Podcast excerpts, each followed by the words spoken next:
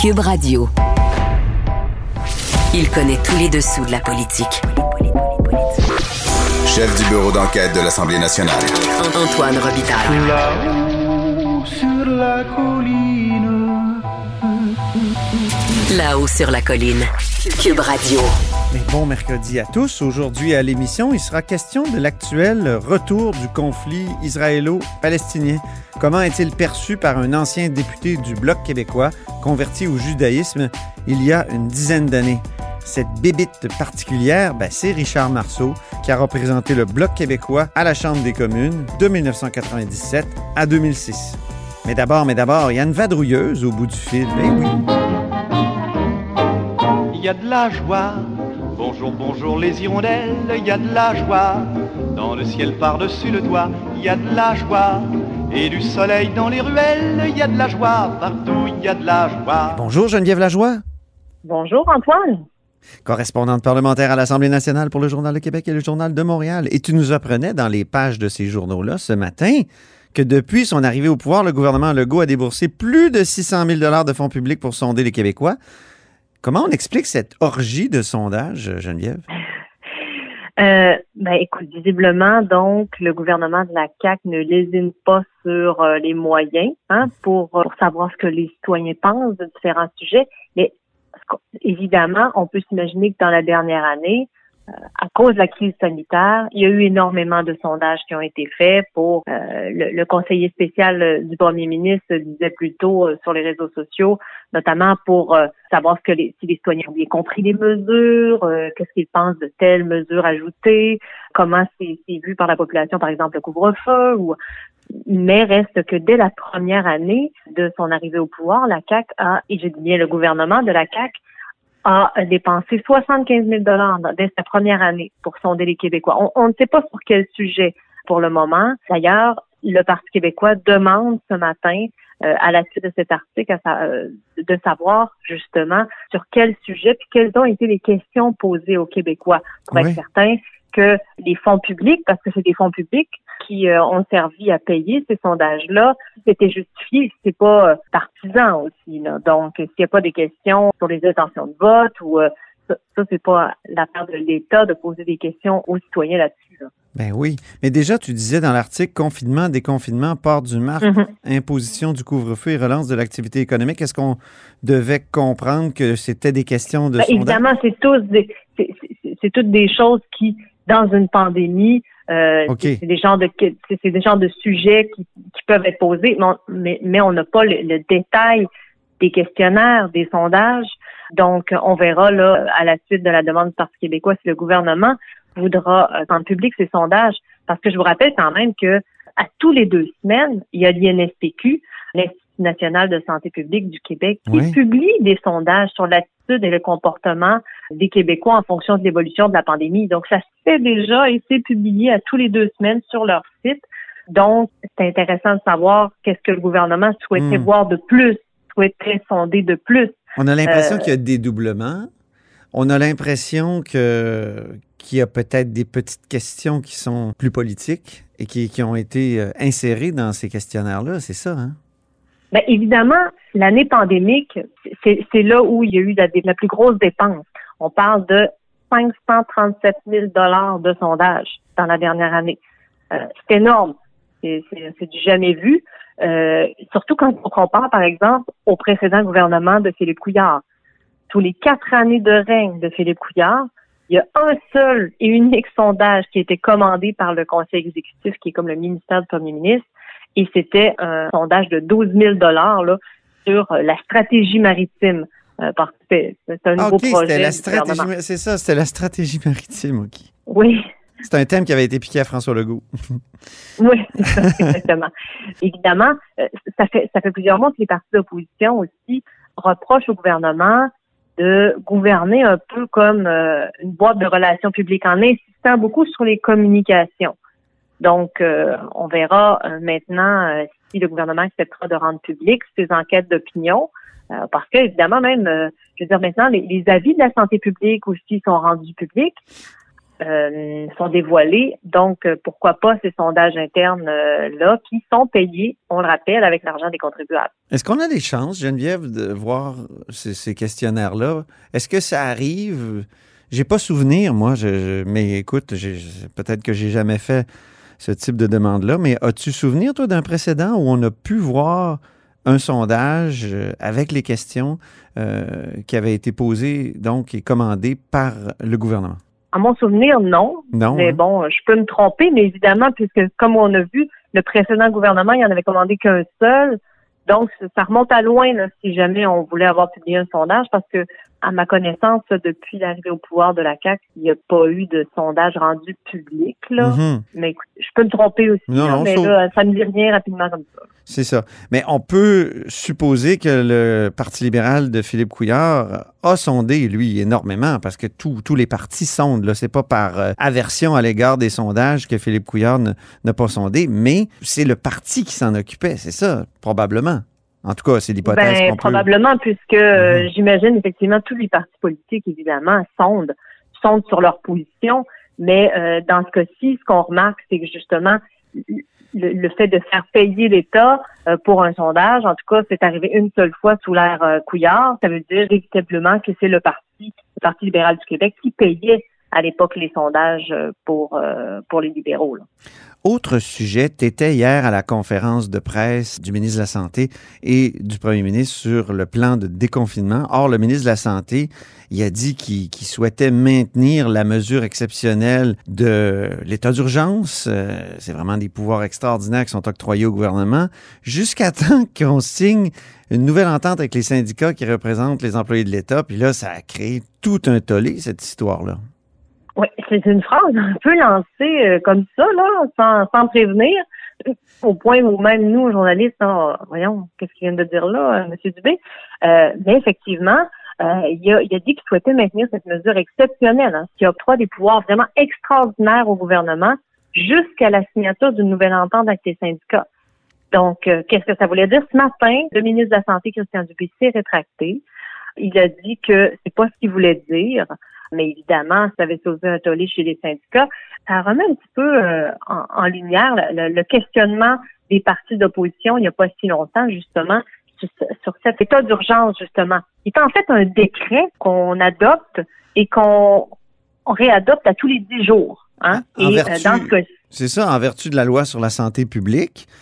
Puis là, ben, à la mi-avril, euh, ça a fait un an qu'on était en pandémie, puis que ça, s'était constamment renouvelé. Dominique Anglade avait dit, ben là, vous, gouvernez par décret depuis un an, y a-tu moyen que l'Assemblée nationale, au moins, soit consultée sur Oui. le renouvellement de l'état d'urgence sanitaire? Puis là, c'est c'est intéressant parce que François Legault avait dit, ben ça, c'est des questions ésotériques. Oui, tout à fait.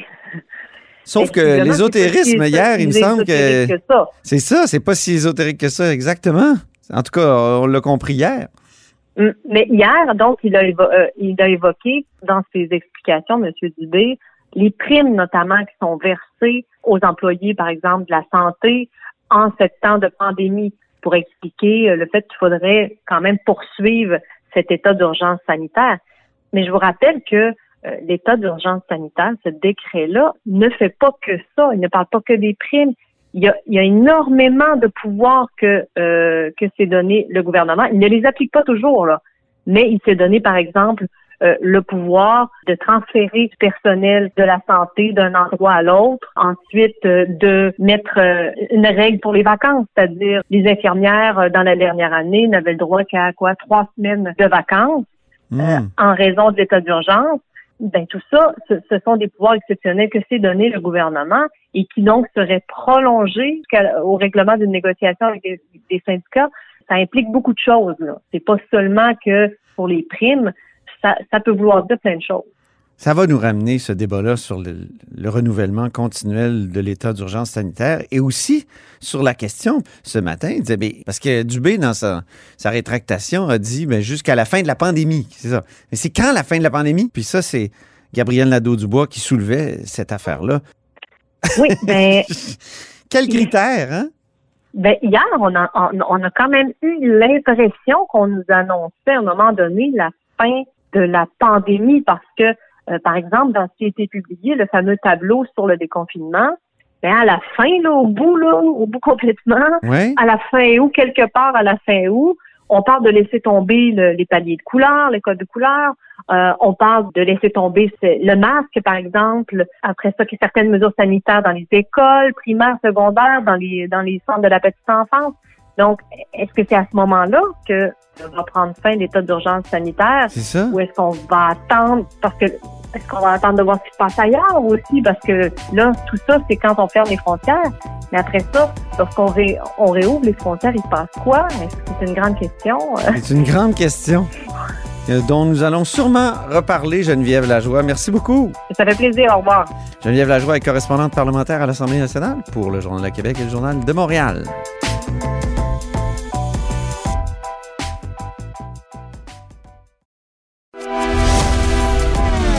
Grand philosophe, poète dans l'âme, la politique pour lui est comme un grand roman d'amour. Vous écoutez Antoine Robitaille. Là-haut sur la colline. Parlons du conflit israélo-palestinien maintenant. Les hostilités ont repris avec intensité et ne semblent pas vouloir s'apaiser. Les raids aériens se multiplient sur la bande de Gaza. Les tirs de roquettes du Hamas pleuvent sur la population israélienne. Pour en discuter, il y a au bout du fil Richard Marceau, euh, bonjour. Bonjour, M. Robitaille. Vous êtes vice-président en relations externes au Centre consultatif des relations juives et israéliennes et ancien député du Bloc québécois de, 2000, de, 1997 à 2006, si je ne m'abuse. Euh, exact. Comme quoi, il y a une vie après la politique. Exactement. Euh, Richard, dites-moi, vous vous décrivez, vous, comme un sioniste et pro-palestinien. comment vous percevez le conflit actuel? Ben D'abord, un, je me, je me décrivais à l'époque et je me décris toujours comme sioniste pro-palestinien parce que euh, je crois que et le peuple juif et le peuple palestinien ont le droit à un État, ont le droit à l'autodétermination, ont le droit de vivre à l'intérieur de frontières sûres et reconnues.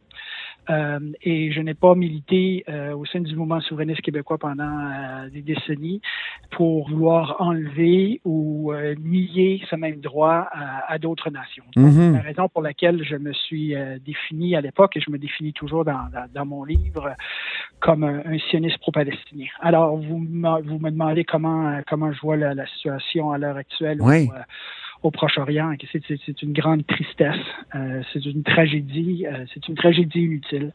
Euh, il n'y a aucune raison que ce que ce conflit ait explosé, sans jeu de mots, le 10 mai dernier, lorsque lorsque le Hamas a tiré sans provocation à partir de Gaza des missiles sur Jérusalem. Euh, et sur, sur Tel Aviv. Il n'y avait aucune raison de faire ça.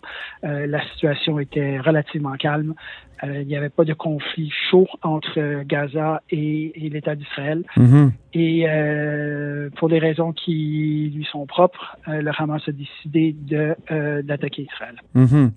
Puis la perception ici, c'est souvent le méchant Israël qui fait des raids aériens. Euh, est-ce que c'est est-ce que c'est une perception qui, est déséquilibrée selon vous?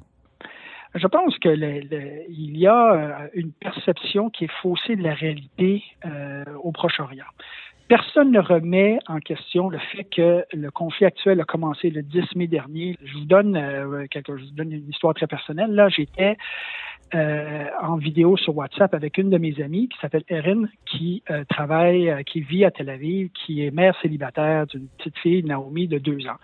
Et soirée tranquille, et tout d'un coup, j'entends derrière elle la, euh, la sirène de, de mm. missile euh, sonner. Alors, elle est, d'abord, je vois dans sa face un, un, sentiment de panique.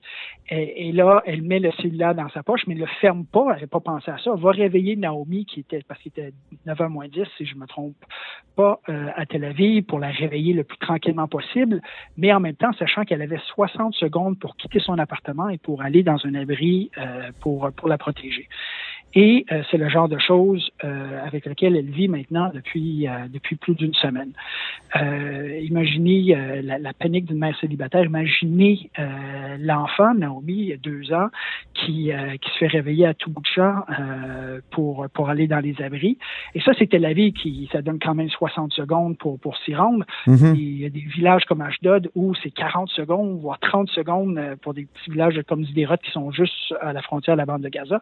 Ce n'est pas une façon euh, pour personne de vivre. Alors, alors si, euh, si vous vous mettez à la place de ces citoyens israéliens-là qui m'ont dit, bon, mais gouvernement, s'il vous plaît, arrêtez ça, ça n'a aucun sens qu'on soit s'attaquer comme ça. Surtout, encore une fois, je le répète, il n'y avait aucune, euh, aucune attaque israélienne sur Gaza, il n'y a rien eu. c'était une, c'était une attaque qui est venue du Hamas pour des raisons qui lui sont propres. Mais est-ce que la réaction n'est pas trop forte? À ce moment-là? Est-ce qu'il n'y a pas des, des, des, raids aussi euh, qui sont extrêmement, euh, extrêmement euh, comment dire, meurtriers, destructeurs? Mais d'abord, un, la, toute vie humaine innocente perdue est, est, une tragédie. Donc, mm-hmm. vous n'aurez, vous n'aurez, vous ne trouverez pas en moi quelqu'un qui va être un cheerleader de, de quelconque conflit armé que ce soit. Mm-hmm. Le, le, problème que je, que, je vois, c'est que euh, le, le, comment dire, Israël utilise ces missiles, on, en revient, on y reviendra peut-être, qui s'appelle le, dôme d'acier pour mhm. protéger sa population civile, alors que le Hamas utilise la population civile de Gaza pour euh, protéger ses missiles. Euh, le, le, Hamas sait très bien que euh, si euh, plus il y a de morts civiles chez les Palestiniens, plus la sympathie euh, des gens va pour euh, la population. C'est normal, il n'y a personne à part des, des, malades mentaux là, qui voudraient, euh, qui, qui, qui, sont, qui ne peuvent pas être affectés par des par des pertes civiles. Mm-hmm. Mais si vous vous mettez dans les dans les bottes d'un dirigeant israélien, si, le, si une, une, batterie de missiles est à côté d'un euh, d'un édifice, euh, et le choix est euh, si euh, je risque, si le choix est entre ne pas tirer sur la batterie de missiles et donc voir plus de missiles tomber sur les populations civiles israéliennes ou euh, essayer de, de, de neutraliser la, la, batterie de missiles au risque d'avoir des, des, victimes civiles, le choix qui est terrifiant, je voudrais pas avoir à faire le choix, euh, mais la plupart des gens vont vouloir euh, essayer de protéger sa propre population civile. Euh, ce qui est aussi euh, mm-hmm. intéressant, pas intéressant, mais marquant euh, c'est que euh, les gens voient euh, les, les raids aériens israéliens. Et encore une fois, je, je répète que chaque chaque vie civile innocente perdue est une tragédie. Mm-hmm. et, et, et, il y a sur un nombre relativement limité de pertes civiles par rapport au nombre de sorties euh, aérienne israélienne et ça c'est dû aux, missiles de précision euh, qui, qui, sont utilisés. Encore une fois, ça ne veut pas dire que je célèbre ça, j'en suis j'en suis affecté, c'est d'une tristesse euh, mm-hmm. c'est d'une tristesse incroyable. Euh, mais euh, quand l'objectif est de neutraliser des, des, des, des, des, missiles et des roquettes qui sont tirés à partir d'endroits de, civils, ça met les, les, les, gens qui essaient d'arrêter ces tirs dans des positions impossibles. Euh, dites-moi, vous avez été député du Bloc québécois, comme on l'a dit en introduction. Or, le Bloc, euh, le 13 mai dernier, puis c'est votre ancien collègue, le Stéphane Bergeron, qui est porte-parole du Bloc en matière d'affaires étrangères, qui, a déposé une motion en Chambre, une motion assez équilibrée qui disait... Euh, faut dénoncer la résurgence des violences, il faut, on appelle les différentes parties à un cessez-le-feu, il réitère son appui à la solution de deux États, exhorte Israël à cesser la colonisation, demande à l'autorité palestinienne de dénoncer les tirs de roquettes par le Hamas contre les populations civiles israéliennes et exhorte les dirigeants palestiniens et israéliens à un retour à, la, table de négociation. Auriez-vous voté, vous, pour euh, cette motion-là qui a finalement été rejetée par le Parlement canadien? J'étais en contact avec Stéphane Bergeron euh, avant et pendant euh, et depuis euh, la motion. OK. Euh, et, et Stéphane Bergeron et moi, on se connaît depuis ben oui. depuis de nombreuses années, depuis 97 en fait. Et, et, bien que nous, comment dire, ayons peut-être des sympathies un peu différentes, on, on, se rejoint sur plusieurs sur plusieurs choses. Et, et, je lui ai dit que bien que je n'aurais pas été à 100% confortable avec cette avec la motion, j'aurais voté parce que j'aurais été capable de vivre avec. OK. Euh, je, pense que dans des situations telles que celle-ci, euh, l'objectif, c'est de, c'est impossible de plaire à tout le monde à 100%, c'est de trouver un endroit où toutes les parties qui ont des, des intérêts, des sensibilités complètement à l'opposé puissent euh, être capables de, de, vivre avec. C'est ce que je pense, euh, c'est ce que je pense que Stéphane Bergeron a, a, tenté de faire et ce que le bloc a tenté de faire de façon très responsable, contrairement, par exemple, au NPD qui, lui, a décidé d'aller complètement à la Jeremy Corbyn là, euh, mm-hmm. et de prendre fait et cause de façon assez, assez stridente pour un côté au détriment de l'autre. Mhm. L'autre chose qui est importante de, dire, c'est qu'on parle de ce qui se passe là-bas au Proche-Orient. Vous avez ramené ça au Parlement canadien. Ce que je vois, moi, qui commence à m'inquiéter de plus en plus, c'est la montée de l'antisémitisme ici. Mhm. Vous avez des collègues au journal euh, qui ont euh, qui étaient à la manifestation ben oui. dimanche dernier à Montréal où un groupe euh, de la communauté juive pacifique faisait une petite manifestation tranquille au Parc du Canada et qui s'est vu attaquer avec des roches et des, et des bouteilles. Euh, encore une fois, c'est le journal qui, euh, qui en a parlé. Euh, et, et, ce n'est pas une façon de faire les choses. Et on voit, on a vu aussi euh, à, à, Montréal euh, des gens passer à Côte-Saint-Luc, qui est une qui, qui, est une communauté, qui est une importante communauté. Ben oui. Oui. en disant, je veux faire attention à ce, qui, ce que je veux pas dire des, des, des choses en ondes qui, qui, qui me feraient qui, me ferait, comment dire, euh, être censuré, euh, mais euh, en disant des choses très peu gentilles à propos à, propos des Juifs. Mm-hmm. Euh, il y a eu deux arrêts à Côte-Saint-Luc à cause de ça. Il y a eu le, le, maire de Côte-Saint-Luc qui a envoyé un, message, un robocall à, à, tous les gens de, de Côte-Saint-Luc voyant ce qui, ce qui s'est passé.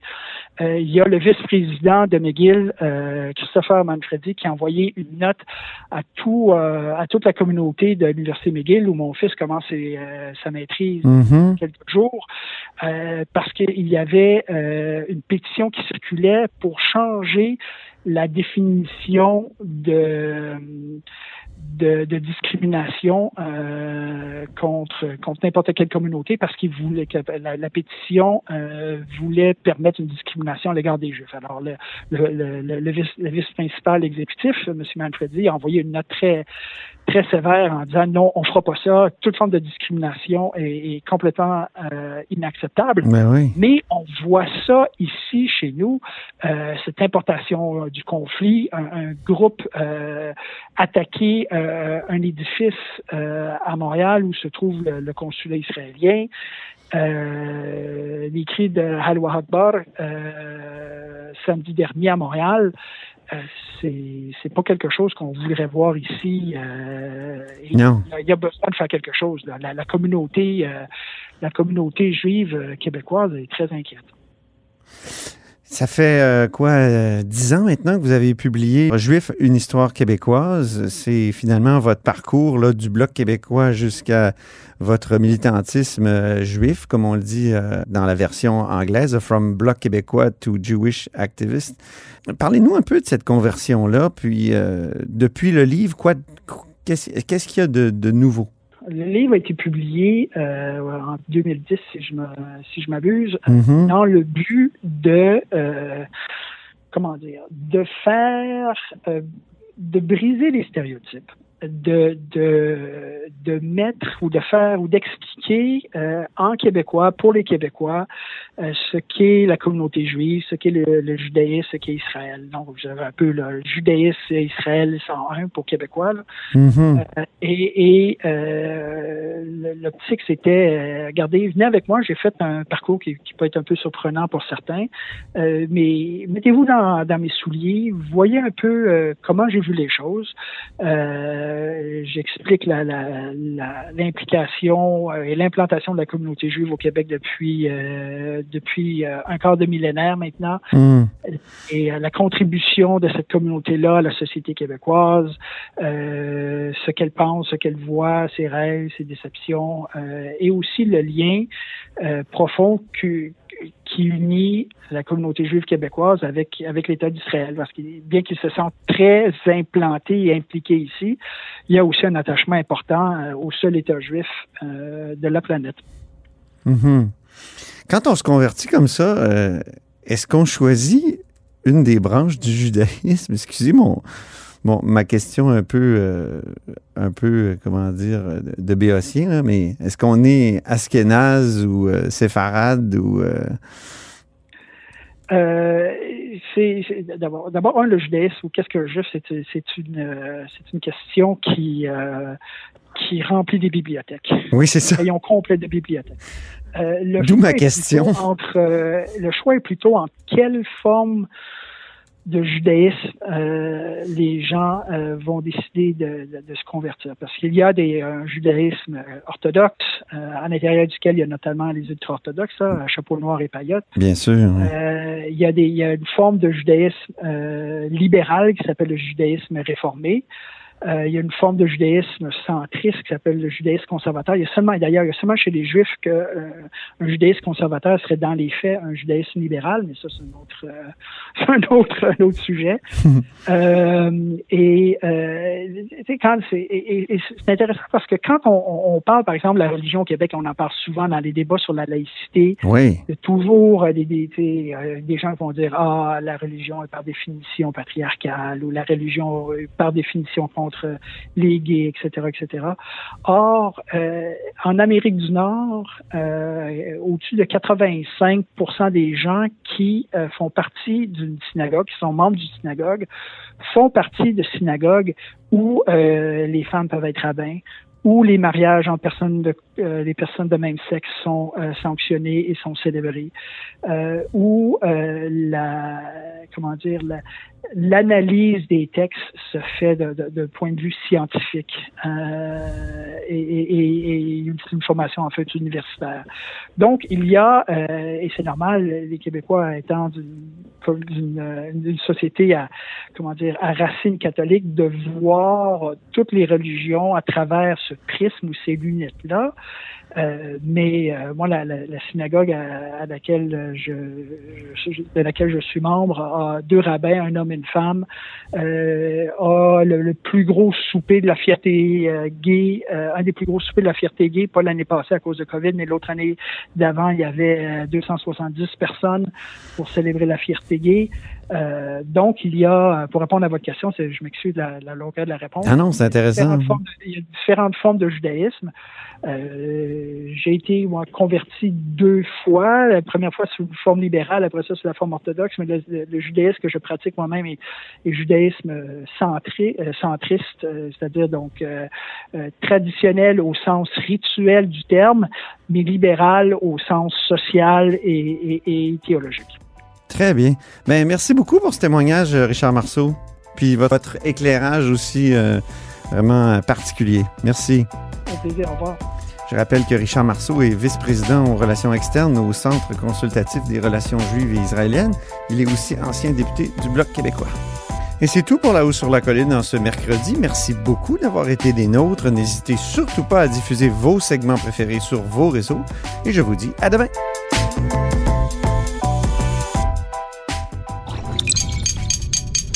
Cube Radio.